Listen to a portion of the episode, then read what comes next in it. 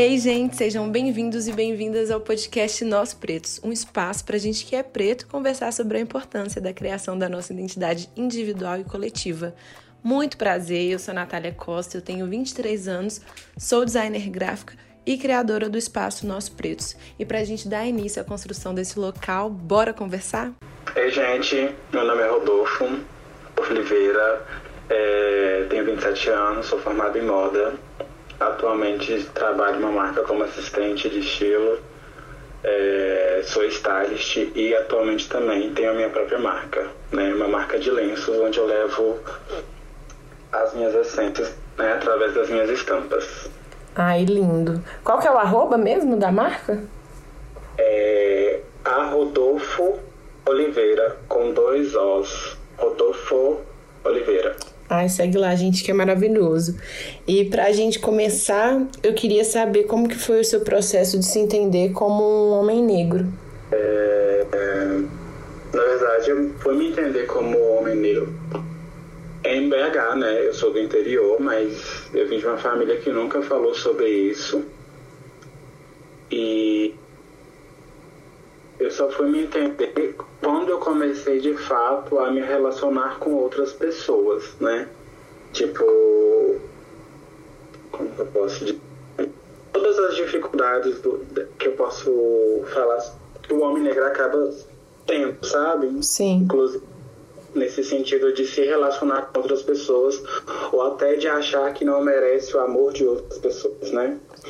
Eu só acho que eu entender enquanto como homem negro a partir do momento que eu comecei a me relacionar com outros caras E é, é estranho, né? Parece que a gente, quando a gente faz essa pergunta, quando a gente olha pra gente, gente, é tão óbvio, tipo, é claro que eu sou uma pessoa preta, que eu sou um homem preto, né? Só que eu acho que as vivências que a gente vai tendo vai despertando, né? Às vezes parte até de uma inocência da gente de não conseguir perceber que esse é um fator que faz a gente sofrer discriminação e racismo. Não, exatamente. E eu falo que me conheci mesmo em BH porque quando, quando eu estava no interior, né, a época que eu vivi lá, eu de fato me recusei. Eu já sabia que eu era gay, mas mesmo assim eu me recusei. Então, tipo, eu sou um homem negro gay que, enfim, passa por algumas situações que não são tão legais, mas, né, o ser negro e ser e ser tratado por muitas coisas é, foi uma coisa que eu fui entender aqui, sabe? Entendi. E, e como que foi para você que você sempre teve, você tem um black, hoje agora você tá com ele pintado, que você me contou que você nunca tinha pintado, né? Ou essa foi a segunda vez ou você já pintou outras vezes? Não, foi muito difícil para deixar o black crescer. Primeiro porque eu vim daquela história de que cabelo ruim a gente cortava na zero. Sim. Né? Muito, muito tempo eu escutei isso. Depois eu fiquei muito constrangido com a... E na sala tinha gente de cabelo liso. E eu era muito tímido. Ela falou assim: Rodolfo, você deixou pra poder vir com esse cabelo seu, duro, desse tamanho? Enfim, eu cresci com isso, né? Então eu acabei deixando meu cabelo crescer através de um. Foi uma amiga da faculdade. Ela falava assim: ela negra, né, do movimento, enfim, militante. E até o momento eu não tinha contato com ninguém dessa área. Eu era um preto que vivia junto com um monte de branco, mas eu não tinha noção de nada. Eu tinha acabado de chegar em BH. Uhum. E ela falou, Rodolfo, deixa seu cabelo crescer, você vai ficar lindo com esse black. Nossa, maravilhoso. Eu assim, jamais que eu vou deixar meu cabelo crescer, ficar feio. Enfim, ela falou tanto que eu comecei a deixar, mas de fato não black. Aí eu acabei conhecendo um cara que tinha um black gigantesco. E ele falou comigo assim: vamos cuidar do cabelo, vamos deixar crescer. E se você não gostar, a gente corta. Só que aí foi amor quando eu vi ele crescendo, né? Ai, que lindo. A gente vê crescendo, né? Fica doido pra ficar maior ainda. Tá. e aí, desde então, você acha que esse processo com, com o cabelo você teve mais liberdades para experimentar mais coisas? Você se sentiu mais identificado com outras pessoas? Como que foi? A minha confiança só veio depois desse cabelo. A, a minha segurança, sabe? A Sim. minha estima é uma outra história. Até o, o, o, fato de pintar o cabelo, eu fiquei muito, com muito receio justamente por conta disso. Eu me olho no espelho se eu for parar pra poder ver o Rodolfo de antes, o Rodolfo de hoje, eu faço um puta que pariu, que é um bonito. Ai, Mas que lindo. Meu, me ajudou demais nesse processo, sabe? E eu fiquei com muito receio de pintá-lo justamente por falar assim, poxa, não vou me conhecer. Sim. Pintei e foi amor do mesmo jeito. E é muito gostoso quando a gente tá do lado de pessoas que, que apoiam a gente, né, nesses processos. Porque é um processo muito doloroso, né? Mexe muito com a nossa autoestima. Geralmente a gente já não tá muito satisfeito com a nossa autoestima e aí a gente vai tentar passar por um processo completamente diferente. E a gente não sabe do que, como que a gente vai sair desse processo, dá mais medo. E eu acho que quando a gente tem pessoas que a gente pode contar, contar no sentido de apoio, de, de te acalmar e de te relembrar o porquê que você está fazendo isso, acho que deixa o processo um pouco menos é, complicado. Total, né? Eu, tipo assim, sem um apoio fica um pouco complicado, porque se você já vem de um histórico de, de estima baixa, sabe? Qualquer coisa ali vai te, te deixar para baixo, ou você não vai querer fazer isso ou aquilo. Enfim, é insegurança, né? Sim. E hoje você trabalha com moda e tudo. Geralmente o meio da moda é muito branco, você já passou por alguma situação por causa do seu cabelo, não só pelo seu cabelo, né? Você é um homem preto, não é só a questão do cabelo. Você já passou por alguma situação que alguém ficou incomodado com a sua estética, do jeito que você se veste, algo do tipo? Oh,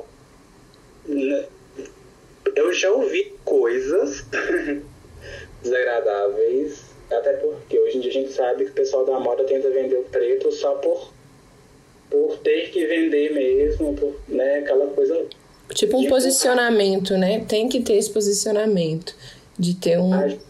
Precisa trabalhar porque todo mundo tá trabalhando, porque senão vão falar da gente, mas assim, por trás é só merda em cima de merda. Sim. Mas, tipo, já me compararam uma vez com com um cara que tinha feito uma propaganda para Claro, enfim, preto, e era, era retinto mesmo, né? E tinha uma barba gigantesca, que não é o meu caso, e tinha um black totalmente diferente do meu.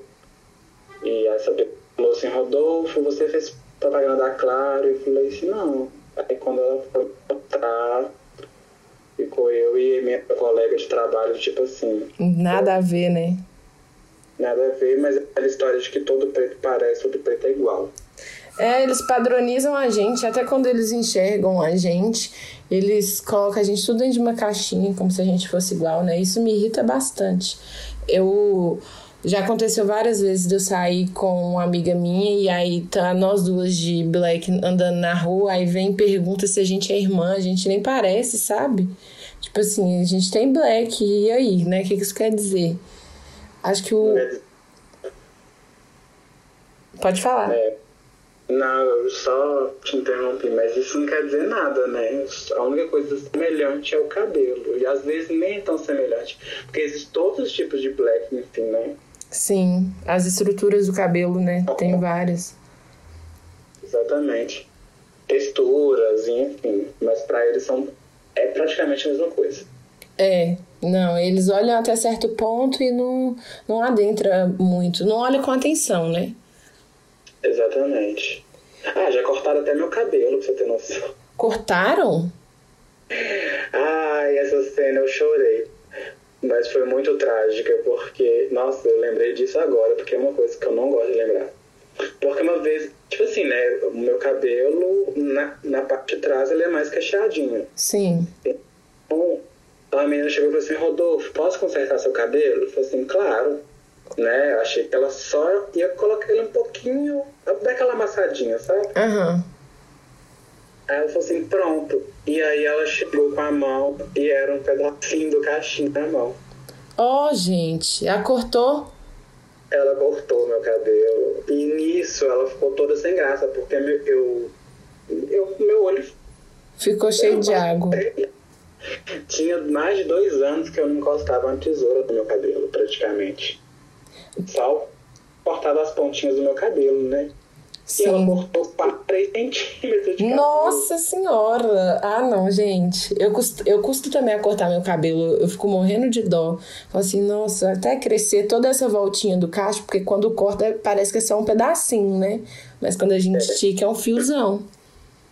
Exatamente, é o fator de encolhimento, né? Sim.